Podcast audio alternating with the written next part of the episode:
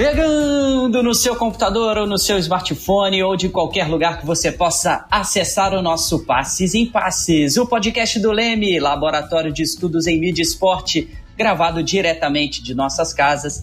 O Passes em Passes é o esporte como você nunca ouviu. Eu sou o Felipe Mostaro, estava um pouquinho sumido, mas estou de volta e esse é o nosso 49 episódio, pessoal. Aqui nós falamos das alegrias e dos conflitos do esporte, trazendo sempre aquilo que você ainda não ouviu. Não é mesmo, Caroline? Isso mesmo, Felipe. E se você ainda não ouviu os nossos episódios anteriores, é só acessar nas plataformas Apple Podcast, Spotify, Cashbox, Deezer e várias outras. Tá vendo, né, pessoal? Não faltam opções para você aqui seguir ligadinho no nosso Passes em Passes, a sua plataforma de streaming favorita, você escolhe para receber as notificações dos nossos novos episódios não perder nenhum detalhe. O tema do episódio de hoje é o jornalismo esportivo na era digital.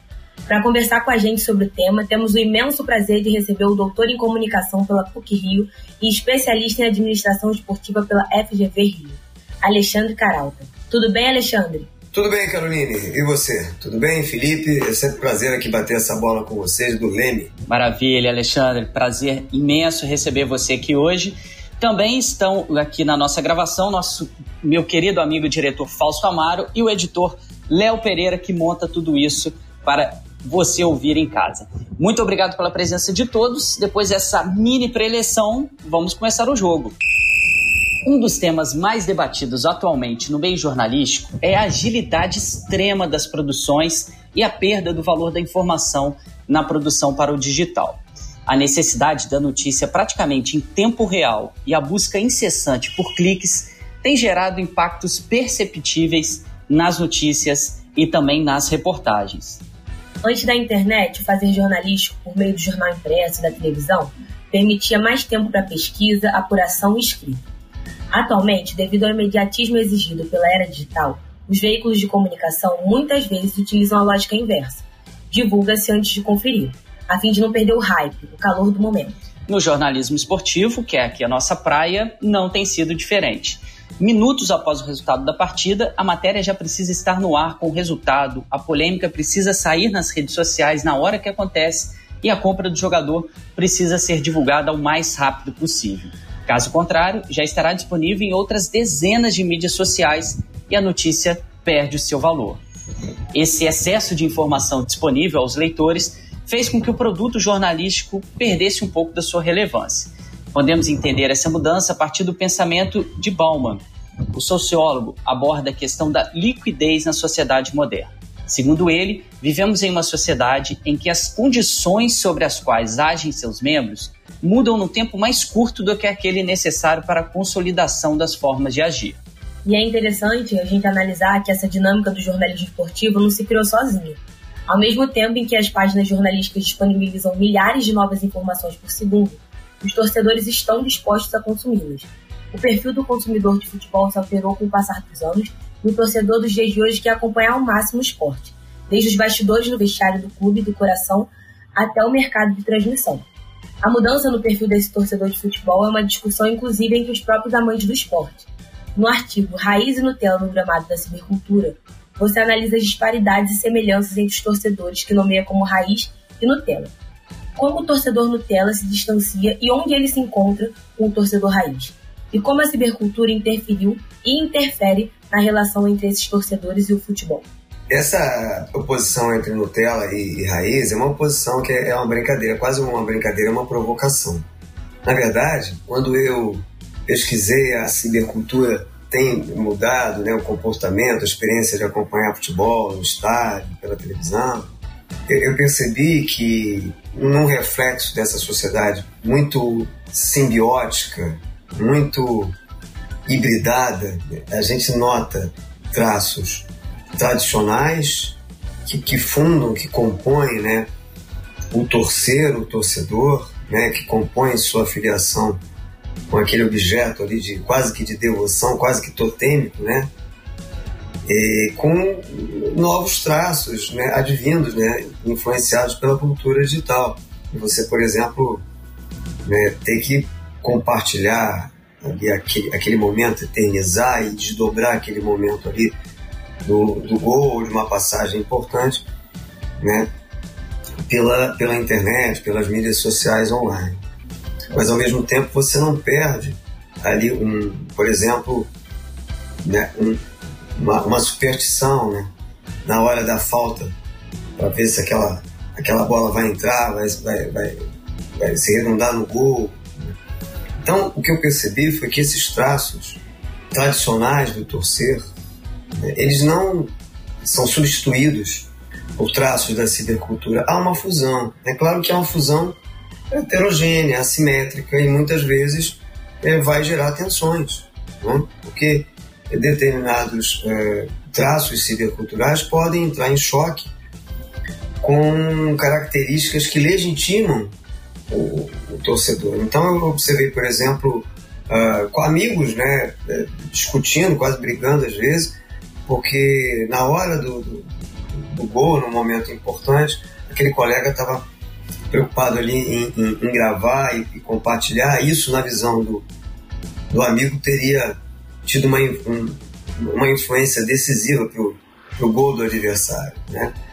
que é bem típico, né? Quem, quem, quem torce, quem está dentro desse universo sabe que é bem típico né? De, de, desse código que forma o torcedor. Então eu acho, Caroline, Felipe, Fausto, que o que a gente tem, repito, um reflexo do, do contemporâneo hibridado, simbiótico, né? misturado, é, é também uma mistura, um blended, né? Que compõe esse web torcedor, mas no web torcedor não no sentido daquele torcedor que está no digital, né? No sentido do torcedor que que está tá, tá, tá misturando, está fazendo esse mix, né? De, de características tradicionais com essas características e comportamentos mais típicos da cibercultura. Ainda falando da interferência da cibercultura na vivência futebolística, como essa nova dinâmica de divulgação de conteúdo nas mídias sociais tanto pela torcida quanto pelos clubes, influenciou no perfil do público do esporte. Pode-se dizer que mais pessoas tiveram acesso ao futebol? Sim, não só ao futebol, mas e não só ao universo esportivo, mas de uma forma geral.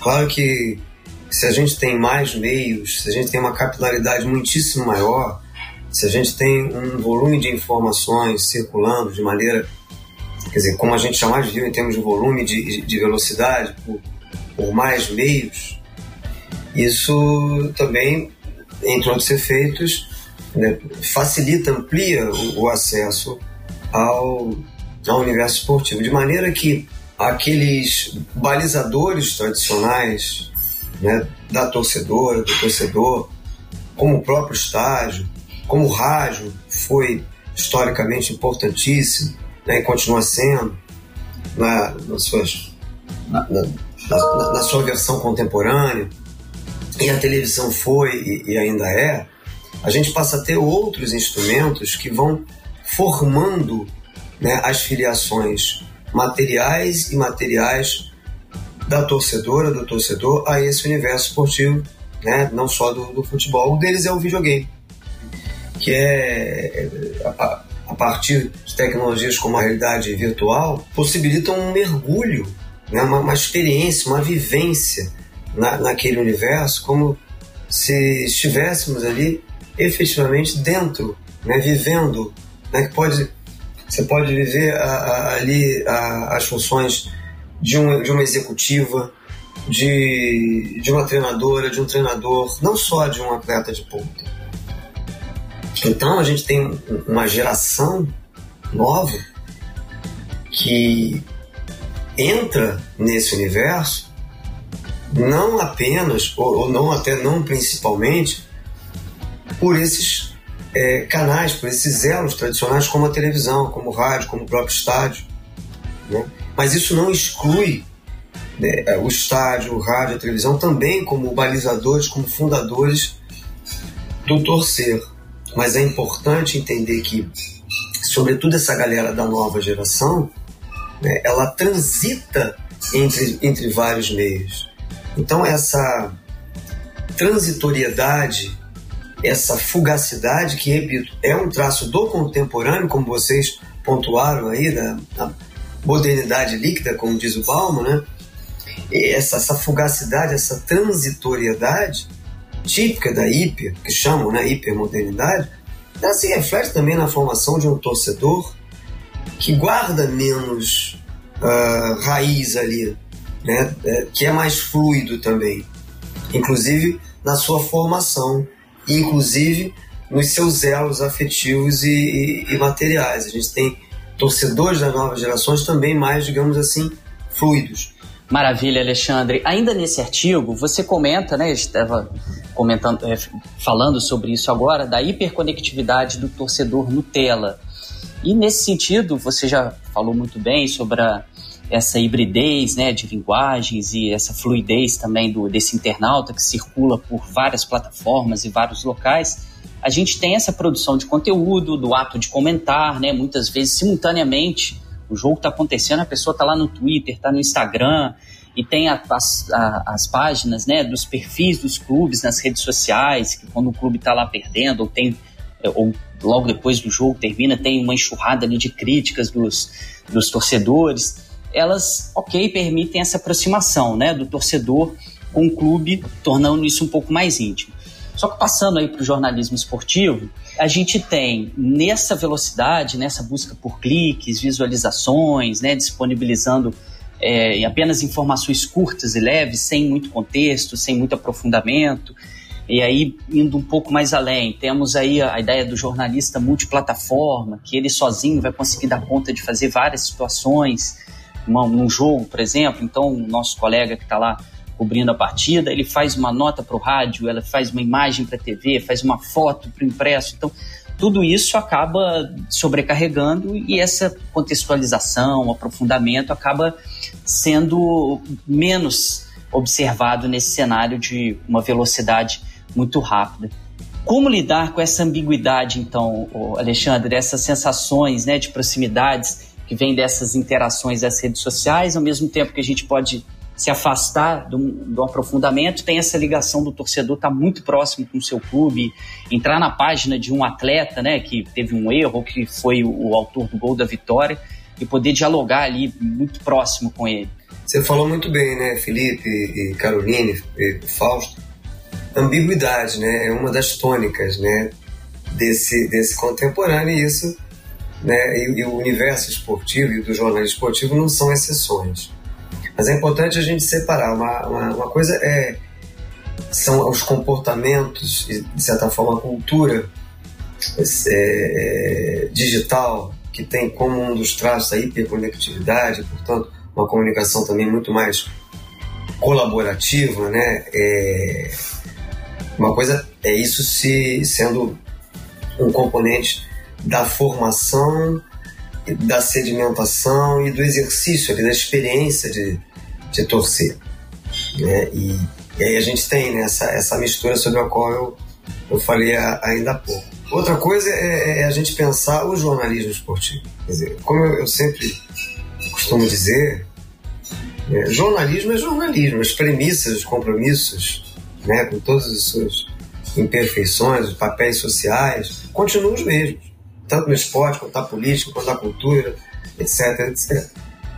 Então, a, a a sociedade digital, a sociedade da informação, dessas etiquetas aí não, não mudou é, é, essa essência, esses compromissos. Mas é claro que impõe a, a todos nós que trabalhamos com comunicação hoje nessa sociedade hipermediatizada, né, é um, não só um cuidado, mas um, planejamento né, é, e, e uma operação de distribuição de conteúdo por vários meios. Nisso a gente corre o risco, como você falou, Felipe, de não nos aprofundarmos como deveríamos. Porque o jornalismo ele supõe pluralidade, contraditório, né, profundidade, senão não é jornalismo. Claro, em diferentes é, graduações, mas tem que ter, inclusive no jornalismo esportivo. Então, é esse equilíbrio, esse desafio de você é, aproveitar essa comunicação muito mais colaborativa e, até certo ponto democrática, derivada é, do digital, sem que ela é, se, constitua, se constitua uma comunicação superficial. E, ao meu ver, isso é plenamente possível e isso deve ser feito. É claro que é um desafio. Entre outros, é, entre outros motivos, porque a gente tem ali um, uma pressão imediatista, de uma forma geral. Né? Então, muitas vezes, é, a gente acaba não aprofundando como deveria. Acaba se, se entregando de maneira relativamente fácil ao risco do, do erro. Ah, qualquer coisa eu vou lá e eu, eu tiro, porque está no digital, eu apago e, essa borracha virtual. E, e não é bem assim, a gente sabe que não é bem assim. Então, vocês tocam num ponto nevrálgico né, para a gente discutir os rumos do jornalismo, inclusive esportivo. Inclusive esportivo.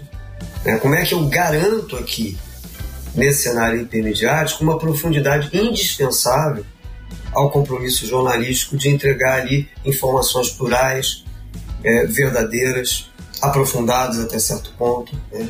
Então, assim, é, é um desafio.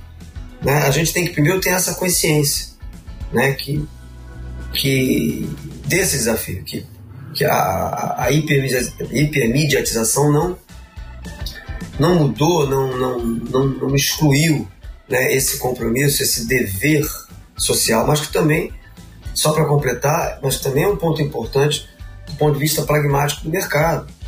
Porque se a gente, falando do ponto de vista assim, do jornalístico, né, se, se a qualidade do que a gente está entregando de informação, de história, ela é atrofiada, porque aquela história ali é, é mais do mesmo, porque está rasteira, né? do, ponto de, do ponto de vista de consumo, isso também vai ser prejudicial. Não é só do ponto de vista social. Né? As, as pessoas, quando estão é, ali esperando uma produção jornalística no esporte, estão esperando um mínimo de pluralidade, profundidade, originalidade e não mais do mesmo. Que aí você não precisa do jornalismo. Né? Você tem aí um, uma, uma, série de, de opções para ali, vamos, vamos dizer, se informar, num certo sentido de, de se informar. Então, esse trabalho de, de profundidade, de pluralidade, de originalidade continua valendo e valendo muito. A, a gente ter a participação mais efetiva do público é muito bem-vindo. Tanto do ponto de vista da pauta, em relação à pauta, quanto em relação à própria apuração das informações. É claro que tem que ser checado, tem que ser acrescentado, contextualizado. Dá trabalho. Não sei se eu respondi, é, é, é porque acabei falando mais. Esse é um tema muito sensível assim para mim, é um tema.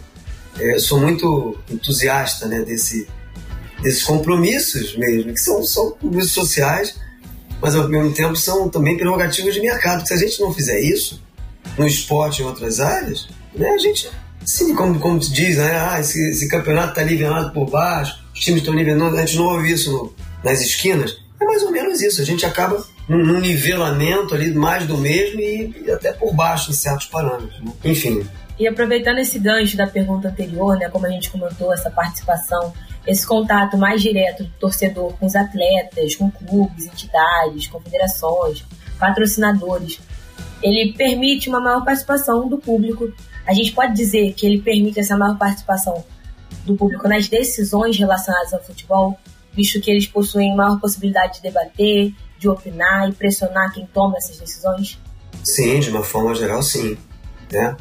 Isso é muito importante. E, e de maneira estratégica, algumas organizações esportivas, entre elas clubes de futebol, vêm uh, apropriando, aproveitando uh, essa possibilidade estrategicamente para cativar né, aquele público. Então, por exemplo, quando um clube lança um fan token, cuja contrapartida é a participação, por exemplo, na decisão de quem vai jogar ali no.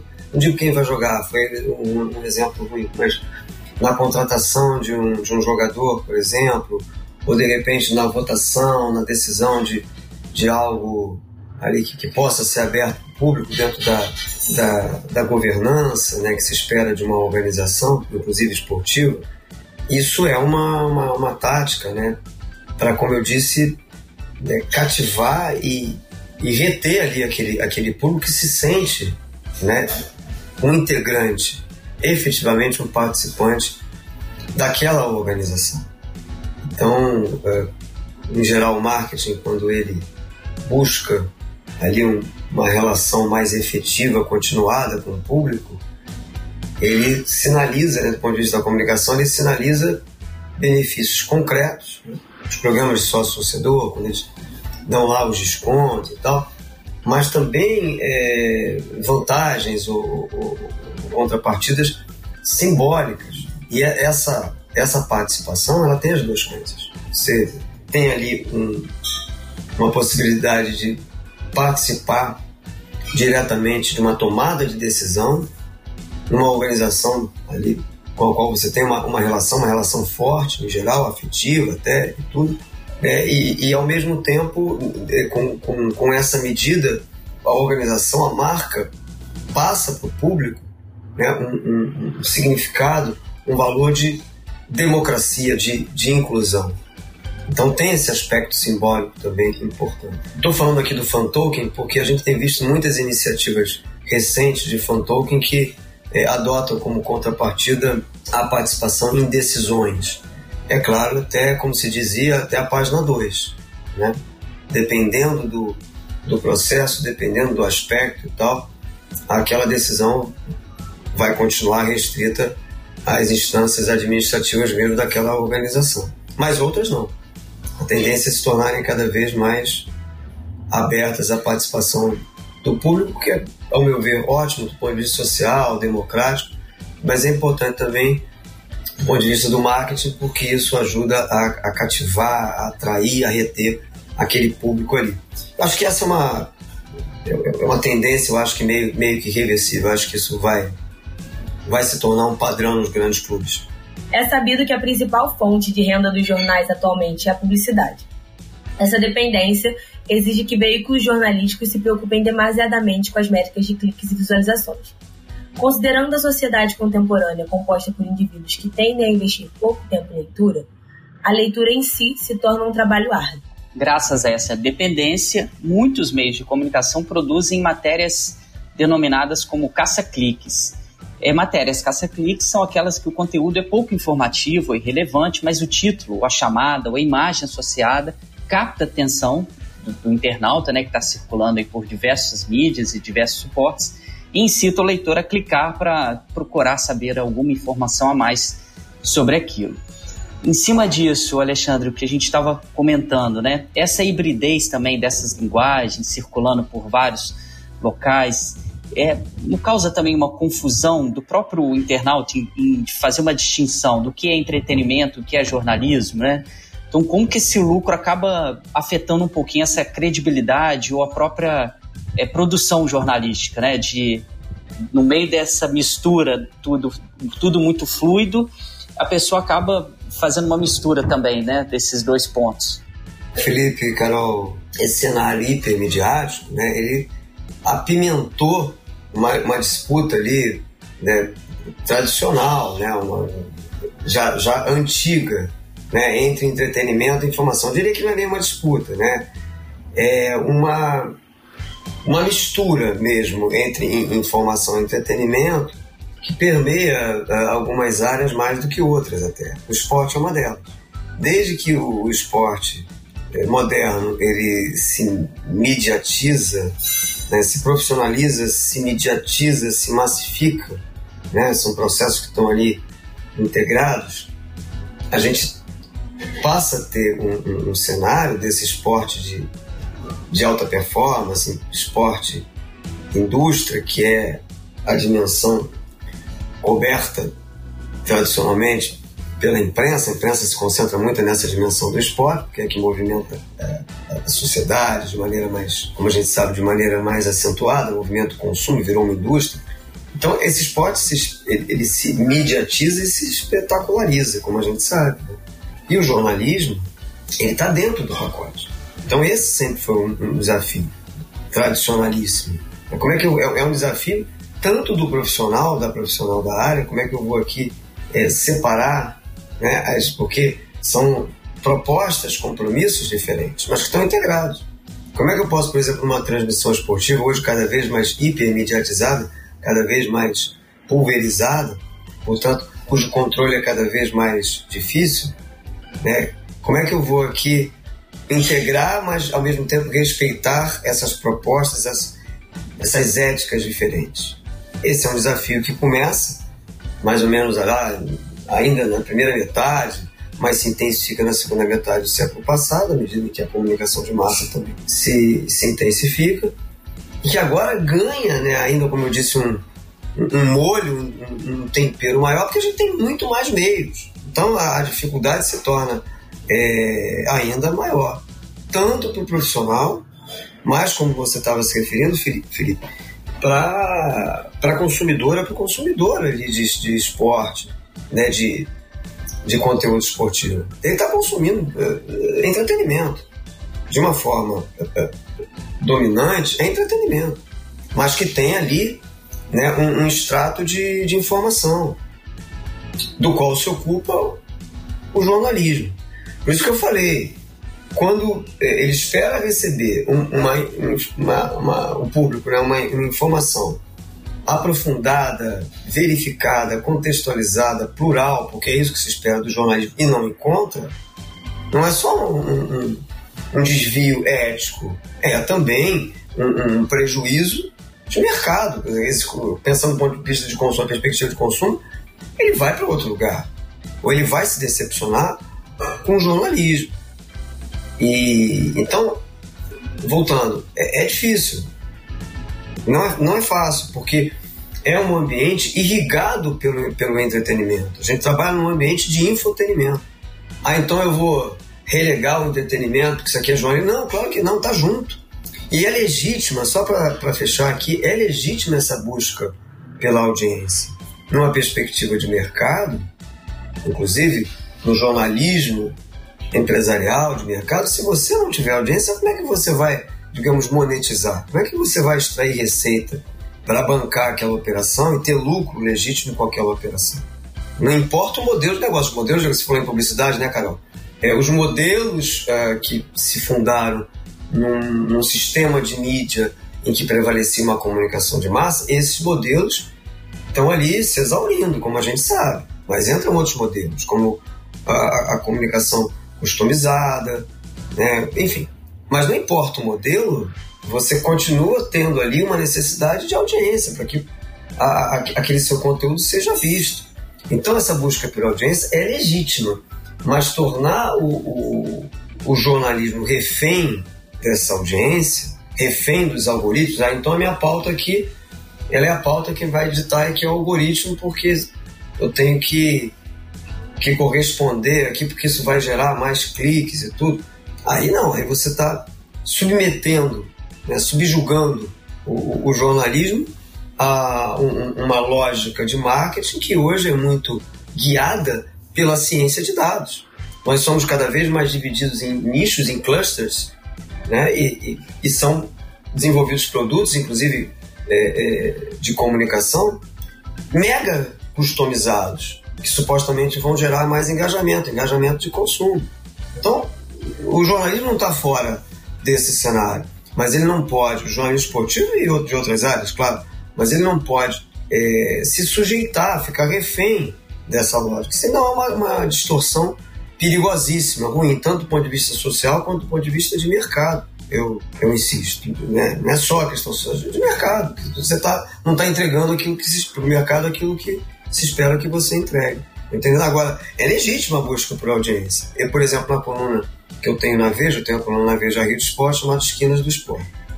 Muitas vezes o título ele, ele, é, ele é mudado, né, mas preservando o sentido, porque determinada palavra vai levar mais, vai, vai, vai, vai despertar mais audiência.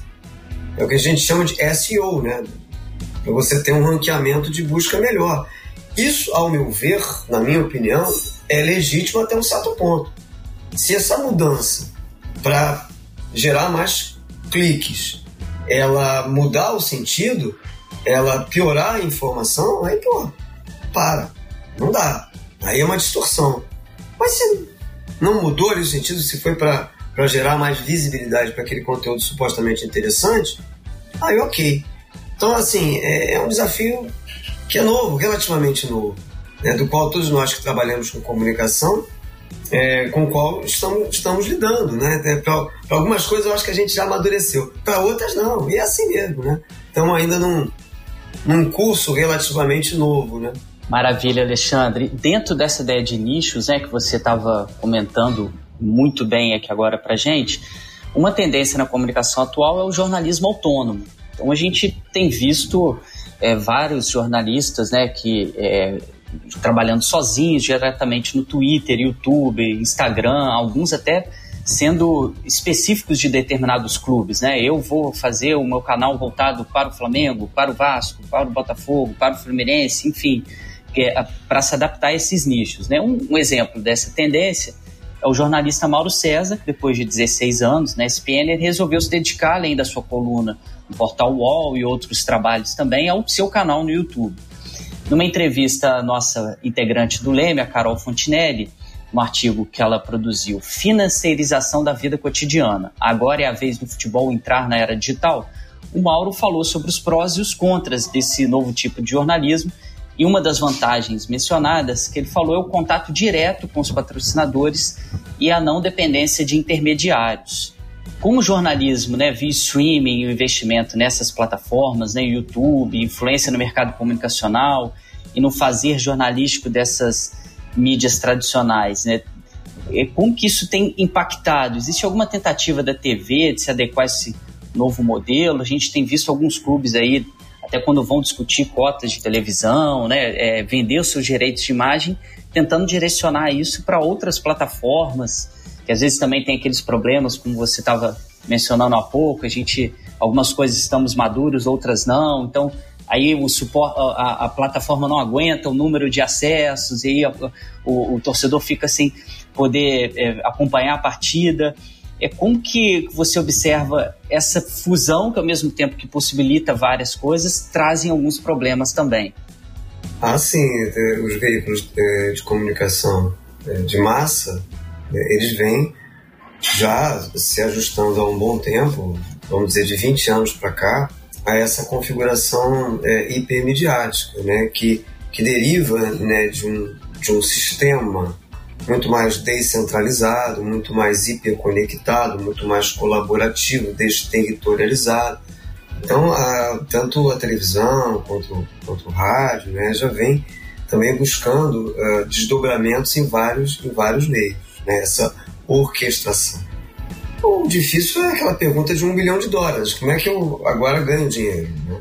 Então, ainda está se buscando, estão se buscando novos modelos de negócio. Né? Como eu disse, a, a comunicação customizada e, e, produções transmídia, por exemplo, são alguns caminhos aí que eu, eu observo como tentativas né, de buscar novas formas de remuneração. Mas é importante nós separarmos o, o, jornalismo né, de outros tipos de conteúdo. Quer dizer, nessa panaceia midiática, não só no esporte, mas também no esporte, a gente tem vários tipos de conteúdo.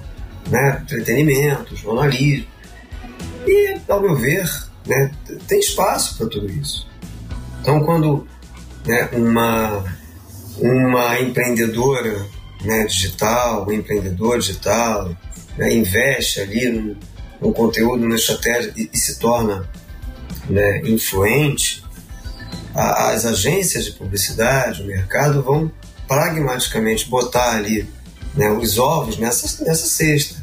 Se a gente observar um plano de mídia hoje, comparar com 20, 30 anos, que numa perspectiva histórica não é, não é tanto assim, a gente observa que o plano de mídia hoje é extremamente complexo, refletindo essa pulverização midiática. Agora, pragmaticamente o mercado, as agências vão botar seus ovos naquelas cestas que dão um retorno maior.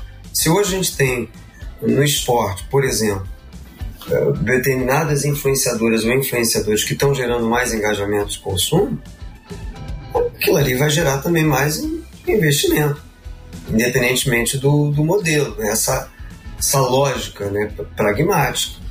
Então, ao meu ver, repito, de uma forma geral, há um ambiente mais democrático, mais pulverizado, mas também mais sensível à desinformação, como a gente sabe. E, e então o jornalismo é, ele tem que tomar cuidado para se manter jornalismo. para que, como eu disse, essa, essa fluidez e, e essa hipermediatização e essa necessidade de você estar tá super ranqueado ali para gerar cliques, engajamentos e tal, é, não obscureçam os propósitos, compromissos de você entregar pluralidade, profundidade, originalidade. E, ao meu ver, isso está sendo feito. Não só por veículos tradicionais, como televisão, rádio, claro que com suas imperfeições, seus erros, todos nós, né? Vamos, vamos errando, vamos aprendendo, vamos buscando melhorar e tal. Mas também por um, um, né, um repertório né, de, de produtores de conteúdo né, descentralizados. Entre eles, jornalistas, que falam diretamente com seus públicos e, portanto, podem também é, é, serem monetizados de uma maneira mais direta. É esse, esse, é o mercado. Nem todos esses conteúdos vão ser jornalísticos. Alguns podem até ter uma aparência de jornalismo, mas não são jornalísticos. Isso, claro, que gera uma confusão, sobretudo para o público, que às vezes põe, é, ok, de maneira super compreensível, esses conteúdos todos numa mesma gaveta, numa mesma categoria, quando não são. Né? Alguns até em, em, se auto-intitulam jornalísticos, né? evocam né? Um, ali uma, uma proximidade ou, ou um, um, selo jornalístico para justamente ali revestir aquele conteúdo de uma credibilidade, porque jornalismo, apesar é, de, de, de, alguns discursos é, é, ofensivos, de alguns ataques aí mais recentes, ele tem esse compromisso com a verificação, com a contextualização, com a profundidade, então ele tem esse, esse crédito. Por outro lado, a gente também observa, só para fechar, a gente também observa é, outros conteúdos e outros produtores e distribuidores de conteúdo dessa maneira mais, mais descentralizada, né? nos canais, por exemplo, de streaming, é, a gente observa o contrário. Não, aqui eu não sou jornalista raiz, digamos assim. Você não precisa ficar, ficar você fonte. Você pode vir aqui que eu não vou encher a tua paciência. Pode vir aqui que eu não vou te constranger. Você aqui é meu amigo. Aí nisso você tem aproximação com algumas fontes que vão gerar audiência. Então, do ponto de vista da audiência, vai funcionar. Mas aquilo ali, embora possa ter uma aparência de jornalismo, ah, vou entrevistar. Não é jornalismo. Partir do momento que a gente sabe que a fonte, ah, vem aqui, eu não vou citar nomes, mas vem aqui, fulano, né? Porque aqui é.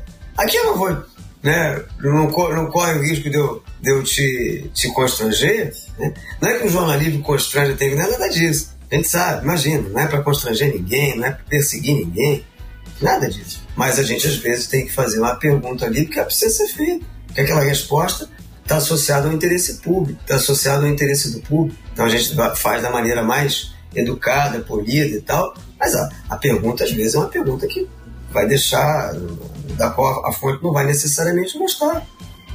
Mas o que é isso? É jornalismo.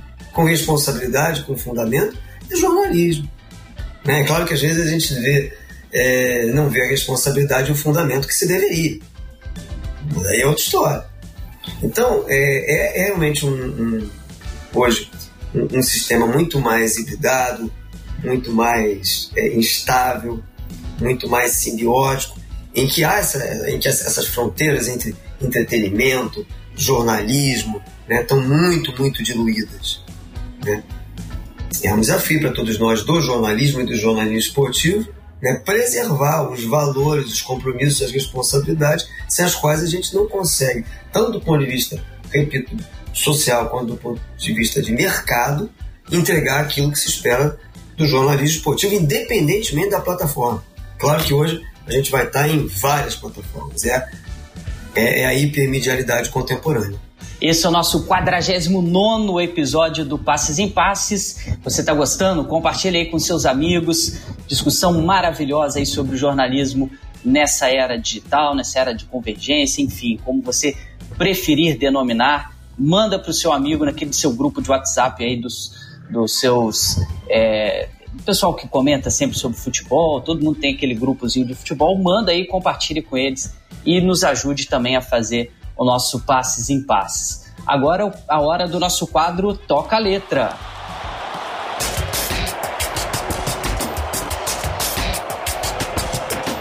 A música de hoje é Pela Internet 2, Canção de Gilberto Gil. Solta a música aí, Léo.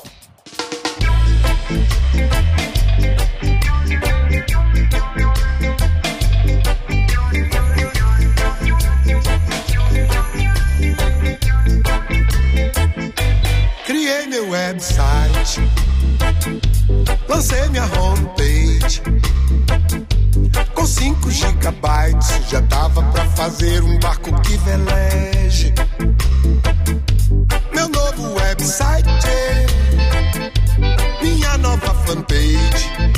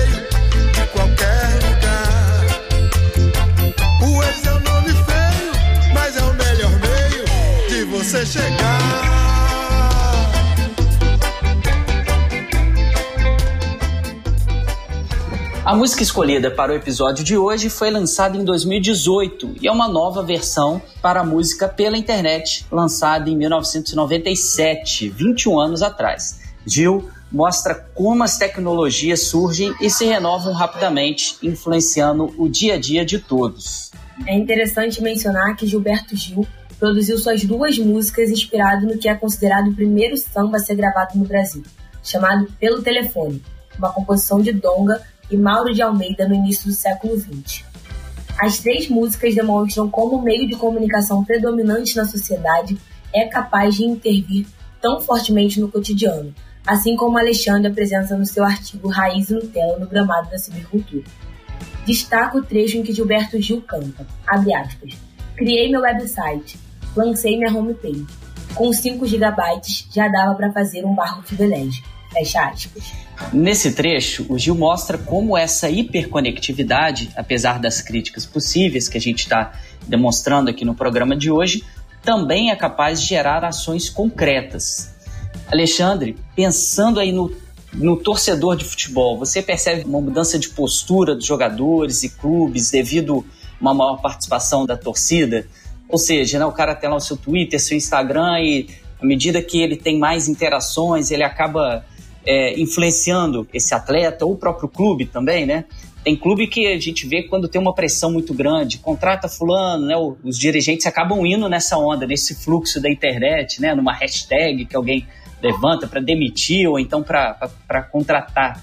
Claro, esse jogo político, né? De, de influências, comportamento, essas pressões, elas hoje se concentram muito na, na internet a ponto da gente ter o que se convencionou, convencionou chamar mais recentemente de cultura do cancelamento. Tem a ver, lá com uma, tem a ver com uma teoria lá antiga da, da comunicação, a espiral do silêncio, né? que é a preocupação que a pessoa tem de, de não ser excluída, né? pelo contrário, de ser é, legitimada socialmente, reconhecida socialmente. Então, ah, hoje há até um alto, um alto policiamento, talvez uma autocensura, né? Caramba, se eu falar isso aqui não dá, se eu falar aquilo ali não dá, você cancelado, você lacrado. Né? É um, um, um fenômeno né, típico de, desse contemporâneo hipermediático, hiperconectado, colaborativo, né? extremamente imagético, né? como diz o Baudrillard, né? em, em que a realidade é, é, é, quase que ofuscada por essa, essa avalanche de signos, né? Então, por exemplo, a, o Instagram, né, a, a ascensão do Instagram é um, entre outros, um, um emblema disso, né? O, o esporte está dentro dessa, dessa cultura, de, desse, desse painel. Então, eu vejo torcedores, né? Observei, observei isso lá muito na pesquisa, né? É, ali extremamente preocupados, não só em, em compartilhar né, experiências para entre outras, entre outras ambições, entre outros objetivos, serem legitimados socialmente, reconhecidos nas suas identidades construídas e tal, é, mas também para exercer, né, de certa forma, influência né, em, em, várias instâncias, inclusive na, na, naquela instância da organização com qual esse torcedor ou essa torcedora se relaciona visceralmente. E isso se reflete do outro lado. Então, a, os, os núcleos, as, as gerências de, de, comunicação e marketing também é, são cada vez mais atentas, para não dizer preocupadas, com esses efeitos, com essas influências, porque isso, aquilo ali pode gerar uma, uma perda de, de prestígio muito danosa ao, ao consumo. Então a gente teve um exemplo agora, é, por exemplo, do Maurício, entre outros, um jogador de vôlei, que foi afastado lá do mídia também parte muito por pressão das mídias sociais, por, né, porque ele, é, ele tinha é, cometido um, um desvio né, do ponto de vista moral, que era considerado uma categoria moral, um desvio que respingava assim na, naquela marca, naquele clube, portanto nas pessoas associadas àquele clube, tanto patrocinadores, investidores, quanto, quanto uh, público. E aí, investidores e público pressionaram a direção para que, para que eu afastasse, e chegou a, a seleção brasileira. Quer dizer, é um exemplo no nosso meio, meio, meio do esporte, que mostra a força né, dessa influência descentralizada, digamos, uma comunicação mais descentralizada, expressa nas mídias, nas mídias online. Então, uh, cada vez mais investidores também estão ligados nisso. Estão ligados ali no termômetro das mídias sociais. Então, determinadas medidas ou mensagens que repercutem mal nas, nas mídias sociais, acentuadamente mal nas mídias sociais, é, pelo menos parte vai despertar nos investidores né, essa percepção de que, opa, deixou aqui dar um alô ali na, na, nessa organização da qual participo, a qual eu sou associado aqui, investidor, da qual sou investidor, para que ela tome uma providência e, de certa maneira, limpe né, é, é essa imagem que ficou aqui manchada. Antes isso era, em, né, há 20 anos, 30 anos, isso era inimaginável. Havia que uma, uma verticalização muito maior. Hoje não. É, hoje não, hoje é, é, as, as, mídias sociais são um termômetro fortíssimo não só para as organizações esportivas ali, mas para esses atores que estão associados à organização esportiva, o público e, e né, claro, então, mas também os investidores. Esse é o nosso Passos em Passos, o esporte como você nunca ouviu. Não esqueça de compartilhar o programa com seus amigos e faça parte do podcast. Tem alguma sugestão de pauta, alguma pergunta? Entra lá no arroba no Facebook e no Instagram e converse com a gente. O nosso quadro Lemecast Club é a hora de você, ouvinte, participar do programa. Dessa vez, nós selecionamos duas perguntas enviadas na caixinha de perguntas que abrimos no Instagram. A primeira pergunta é do arroba Bruno Balaco. Como você avalia essas transmissões esportivas na Twitch, YouTube, TikTok, cada vez mais ligadas ao humor? Então, Bruno, a gente tem uma pulverização midiática que se reflete nas transmissões também. Isso, isso me parece é, é inevitável, irreversível, né? e, e, ainda mais uma vez vivemos um curso, um amadurecimento. é, do ponto de vista de transmissão esportiva, eu entendo que a gente vai ainda chegar a um, um estágio de, de equilíbrio em que talvez prevaleça a expertise ali de quem está acostumado a transmitir e são transmissões cada vez mais hipermídia ou transmídia. Né? Há, há um, um, crescimento desse modelo é, transmídia.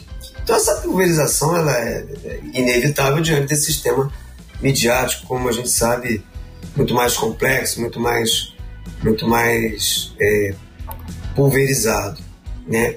E, e, aí é importante né, que nessa transmissão hipermídia, transmídia, a gente também é, respeite e explore da melhor maneira as características de cada plataforma para que aquilo ali enriqueça né, aquele produto, aquela narrativa, tanto do ponto de vista de entretenimento quanto do ponto de vista da, da, ali da informação.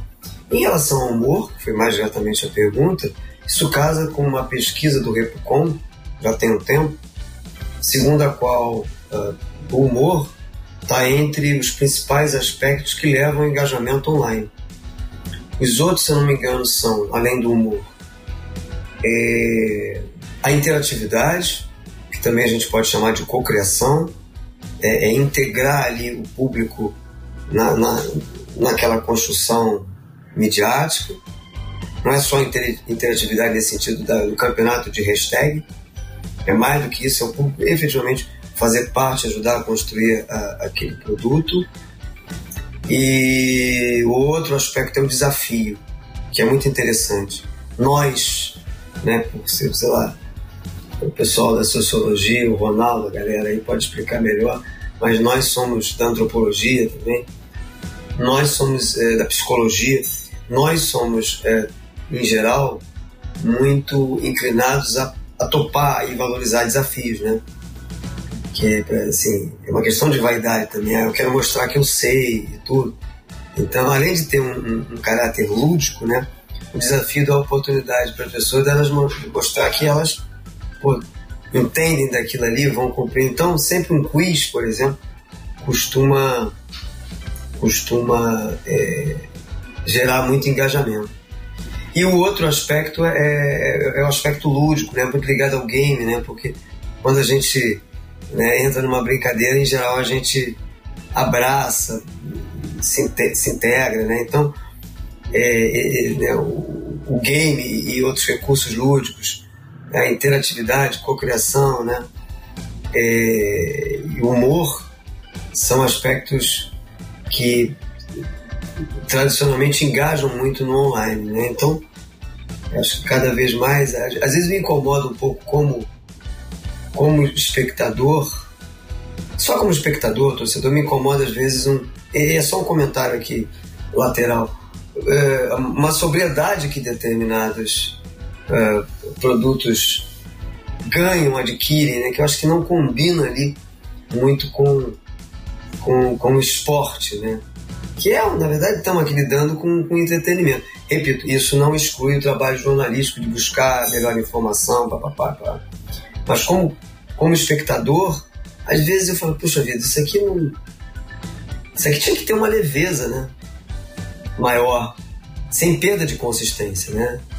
é, tinha que ter um, um, pouquinho, ter um pouquinho mais bem humorado, né? É o, que, é o que eu acho. Mas foi só um comentário lateral. Maravilha, Alexandre. Agradecendo aí o, o Bruno Balacó, integrante do Reneme, participa direto aqui com a gente no nosso Passo Sem Passe. Participou, inclusive, de um dos nossos últimos episódios aí falando sobre o jornalismo esportivo no Nordeste. Você que ainda não acompanhou, corre aí na sua, no seu tocador de podcasts preferido para acompanhar esse nosso último, penúltimo programa, né? Tem mais, tem mais uma pergunta, não é nem uma pergunta, é mais um, uma, um conselho aqui, viu, Alexandre? É do arroba Gol da História. Ele fala o seguinte: sou historiador e pesquiso esporte. Vou cursar jornalismo depois. É um bom caminho? Acho, acho que é um ótimo caminho, né? Acho que é, claro, jornalismo, não só esportivo, mas esportivo também, e história, pô, se combinam, né? Fazem uma, uma tabelinha muito potente, né? Só para citar aqui, quer dizer, um, um, exemplo entre outros tantos, né? Que não é da área de esporte, mas é que um, um querido, um querido colega, né? Paulo César Araújo, autor daquela biografia lá do, do Roberto Carlos, né, polêmica e tal, que foi censurado. Roberto Carlos em Detalhes é um querido colega que é, fez história, jornalismo e, e, e, trabalha muito nesse encaixe, né, nessa integração. Então acho que uma coisa é, ajuda bastante a outra. Muito obrigado pela sua audiência. Tá gostando do nosso Passes em Passes? Então continua aqui com a gente, porque agora vamos para o nosso quadro Ondas do Leme.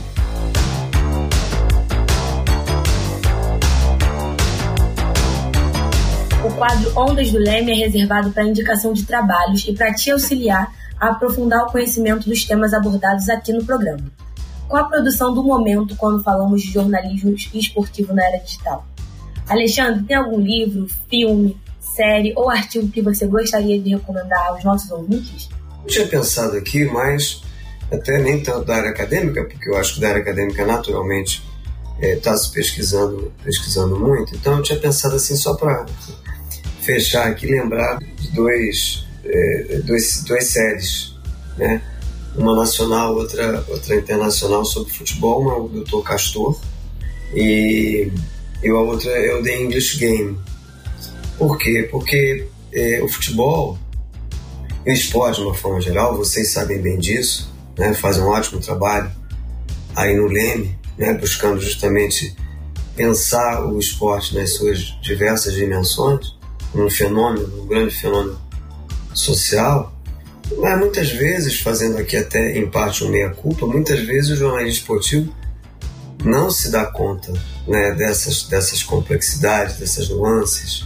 Então, o Dr. Castor, ele, de maneira singela, porém muito bem é, é documentada, bem roteirizada, pelo menos na minha opinião, tudo, é, ele mergulha na relação do, do futebol, particularmente do, do futebol carioca, com a contravenção que ganha por meio do, do, do futebol ali um, um, um, caráter muito mais folclórico, né, do jogo do bicho.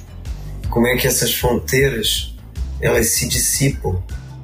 Então quem se propõe a trabalhar com jornalismo esportivo, comunicação esportiva de uma forma geral, pensar o esporte, né, tem que pensar dessa maneira ampla, né, e, e entender que aquilo ali não é só uma indústria, ou é, não é só uma diversão, ou é, não é só um lubrificante social, um mediador. Né?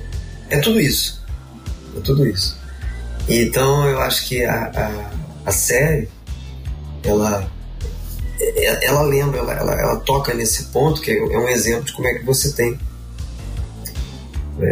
essas relações, muitas vezes, né? ali é, deslizantes né, do futebol, do esporte de uma forma geral, com, com atores sociais né, que, que ajudam a, a constituir um, uma, uma identidade né, social ali. Então, o, o, o Castor, né, ali o mecenato nesse sentido, né, é, teve um, um papel histórico que né, imprimiu suas digitais na identidade do futebol né, durante um tempo e cujos efeitos estão aí até hoje.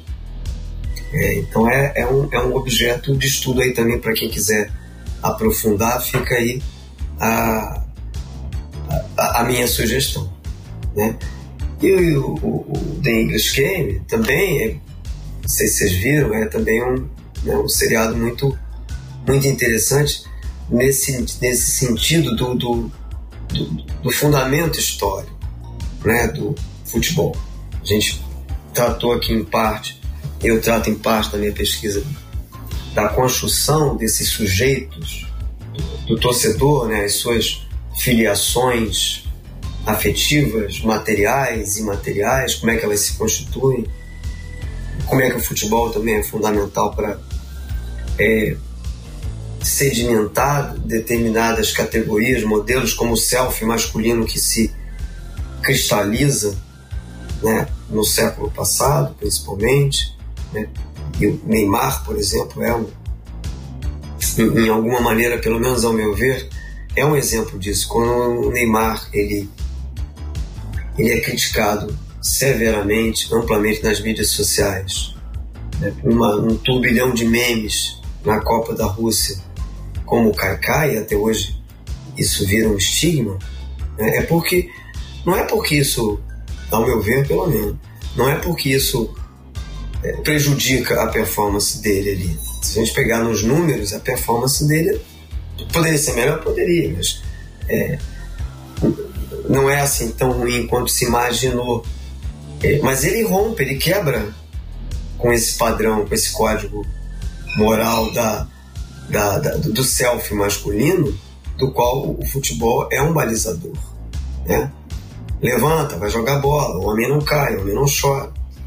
Então, é, o, o The English Game é, é, é, interessante porque a gente observa ali é, já esses valores, essas categorias, esses significados, né, que vão sendo né, também incorporados ali ao, ao, ao, futebol como um fenômeno social e, e depois a gente tem né, um fla-flu entre alguns desses significados em que predomina o, o sentido mais popular né, do, do futebol. Então eu tinha pensado só para assim como é, como duas séries para a gente discutir, para pensar, entendeu? Que eu acho que é, é isso. Vamos, vamos, pensar nas, nas suas complexidades, tanto para quem está estudando, para quem quer estudar o esporte, o futebol em particular, nesse caso, como para quem está trabalhando na área, porque vezes o cara acha que pô, é aquilo ali, aquela dimensão industrial, é aquilo ali, e naturaliza a imprensa esportiva e naturaliza. E naturaliza de, de, de, de determinados aspectos, como se aquilo ali fosse. A gente hoje vê um padrão, só para fechar aqui, um padrão de estágio, discutimos muito sobre isso, um, um padrão de estágio que é globalizado uh, e instituído como é, o, o, mais natural, o melhor, porque dentro de uma perspectiva de consumo e controle é, é, é conveniente. E aí a imprensa esportiva, o padre da imprensa esportiva, eu me incluo, é, assume que aquilo ali é a coisa mais natural, que o padrão é aquele ali e acabou. Quando na verdade há outros padrões que merecem ser pelo menos é, discutidos e reconhecidos como, como legítimos. E muitas vezes não são pela imprensa, mesmo a imprensa, o jornalismo, tendo esse compromisso, como a gente sabe, com a pluralidade. Então, é, fica aqui esse toque para sempre a gente buscar né, as complexidades, que nada é assim tão rasteiro. Maravilha, Alexandre. Olha, o nosso programa está quase no fim, mas antes, você que já acompanha o nosso Passes em Passes já sabe, nós temos o quadro muito aguardado que é o Jogo da Vida.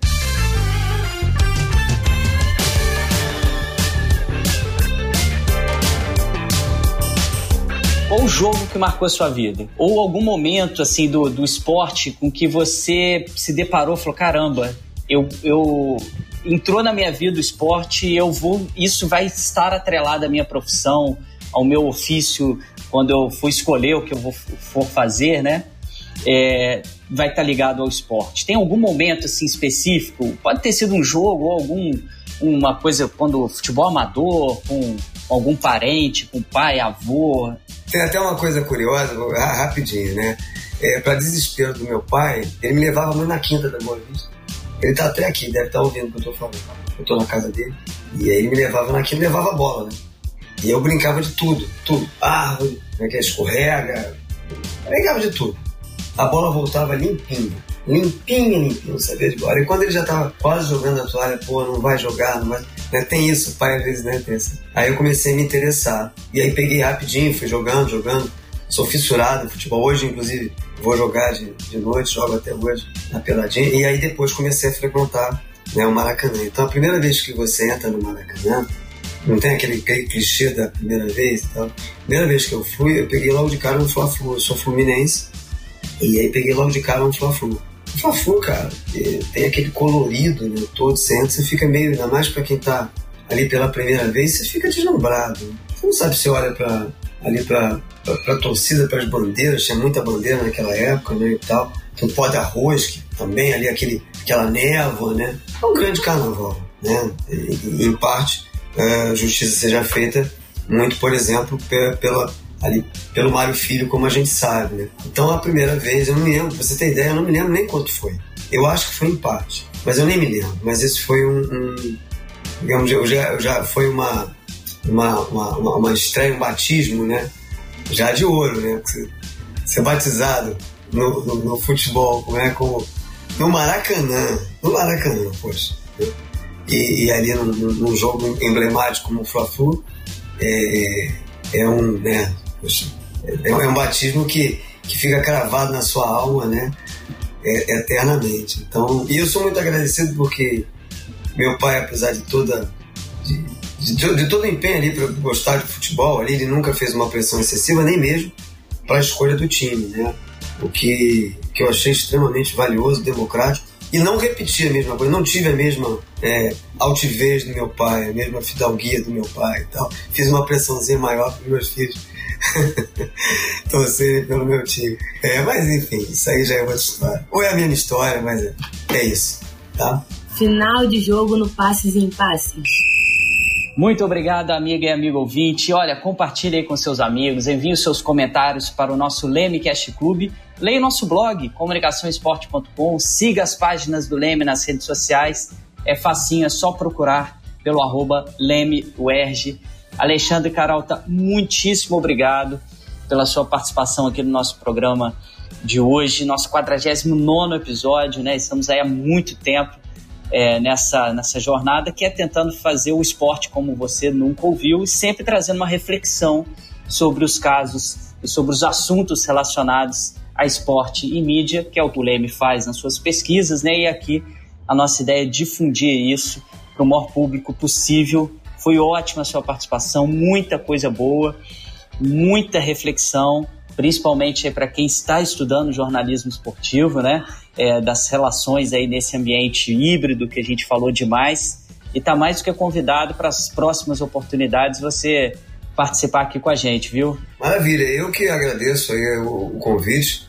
Muito bacana estar com vocês. Resenha, cara, a gente é, é suspeito, somos da comunicação, de certa maneira, né? Então, resenha, com ainda mais esporte, né? É, é, é delicioso. Me chama que eu. Só chamar que eu a gente ajusta a agenda e, é sempre um, prazer. Queria também parabenizar vocês, Carol, o Felipe, o Fausto e a galera do Leme, o Ronaldo, Irlan, enfim, toda a equipe, pelo trabalho que vocês fazem, é um trabalho muito vigoroso, uh, muito importante né, para a reflexão esportiva. Então vocês estão de parabéns nesse sentido. O podcast também muito bacana, né? Espero aí que seja cada vez mais ouvido. Valeu, um grande abraço para vocês.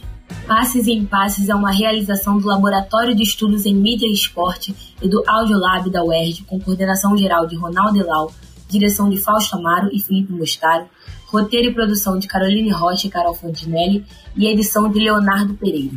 Nosso programa é quinzenal e esperamos vocês no nosso próximo episódio. Tem muita coisa boa por aí. Passes em Passes, o esporte como você nunca ouviu.